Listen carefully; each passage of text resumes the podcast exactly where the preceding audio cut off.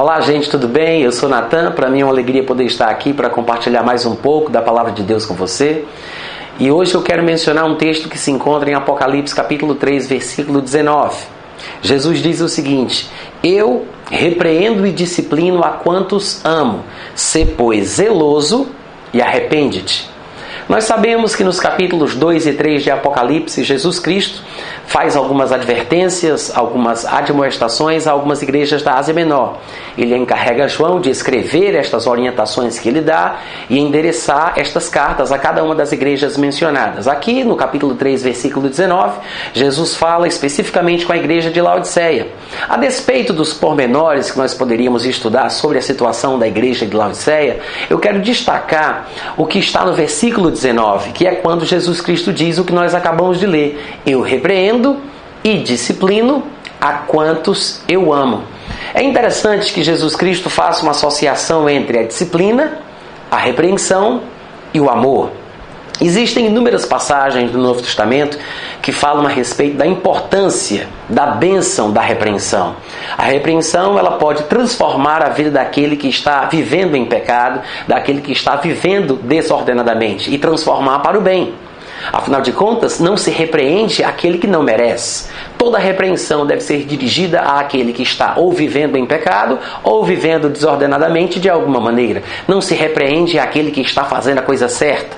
Mas é interessante observar que Jesus diga: Eu repreendo aqueles que eu amo.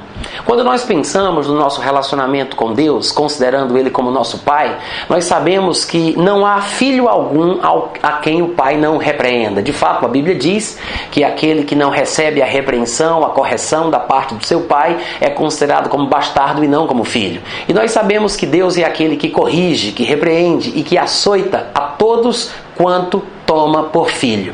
Mais uma vez, esta verdade é repetida nas palavras que nós lemos em Apocalipse 3,16. Jesus diz: Eu repreendo por amor, ou eu repreendo e disciplino a quantos eu amo. Não se esqueça disso. A repreensão é uma expressão de amor de Deus para com aqueles a quem Ele quer bem. E, novamente, Jesus Cristo continua o resto do versículo dizendo: Se, pois, zeloso e arrepende-te. O que é interessante também de se observar, porque a pessoa que está vivendo desordenadamente ou vivendo em pecado, que merece ser repreendida, ela pode ainda ter zelo pelas coisas de Deus, fazendo a coisa certa, mesmo depois de ter pecado, mesmo depois de ter cometido algum erro. Jesus Cristo diz: Você que está merecendo repreensão, seja zeloso. É interessante porque, no nosso ponto de vista, raramente nós conseguimos associar o zelo pelas coisas de Deus com com a vida desordenada do cristão. Mas aqui Jesus diz que é possível que este cristão que está vivendo desordenadamente tenha um momento de zelo. Porque se a repreensão chega até ele, porque ele merece ser repreendido pelos comportamentos que ele tem mantido, mas se a repreensão chega até ele e ele se arrepende, ele está fazendo então a coisa certa. O arrependimento é aquele poder divino que causará a mudança, causará a transformação.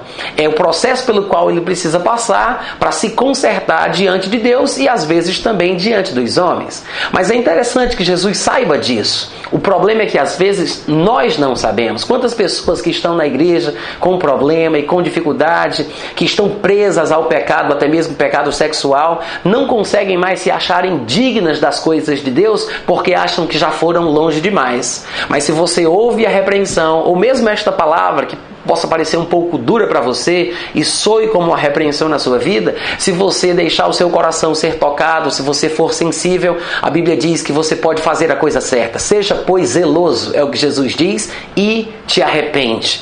É possível você ser zeloso mesmo depois de ter pecado. Se arrependendo, você voltará a ter as bênçãos de Deus manifestas em sua vida.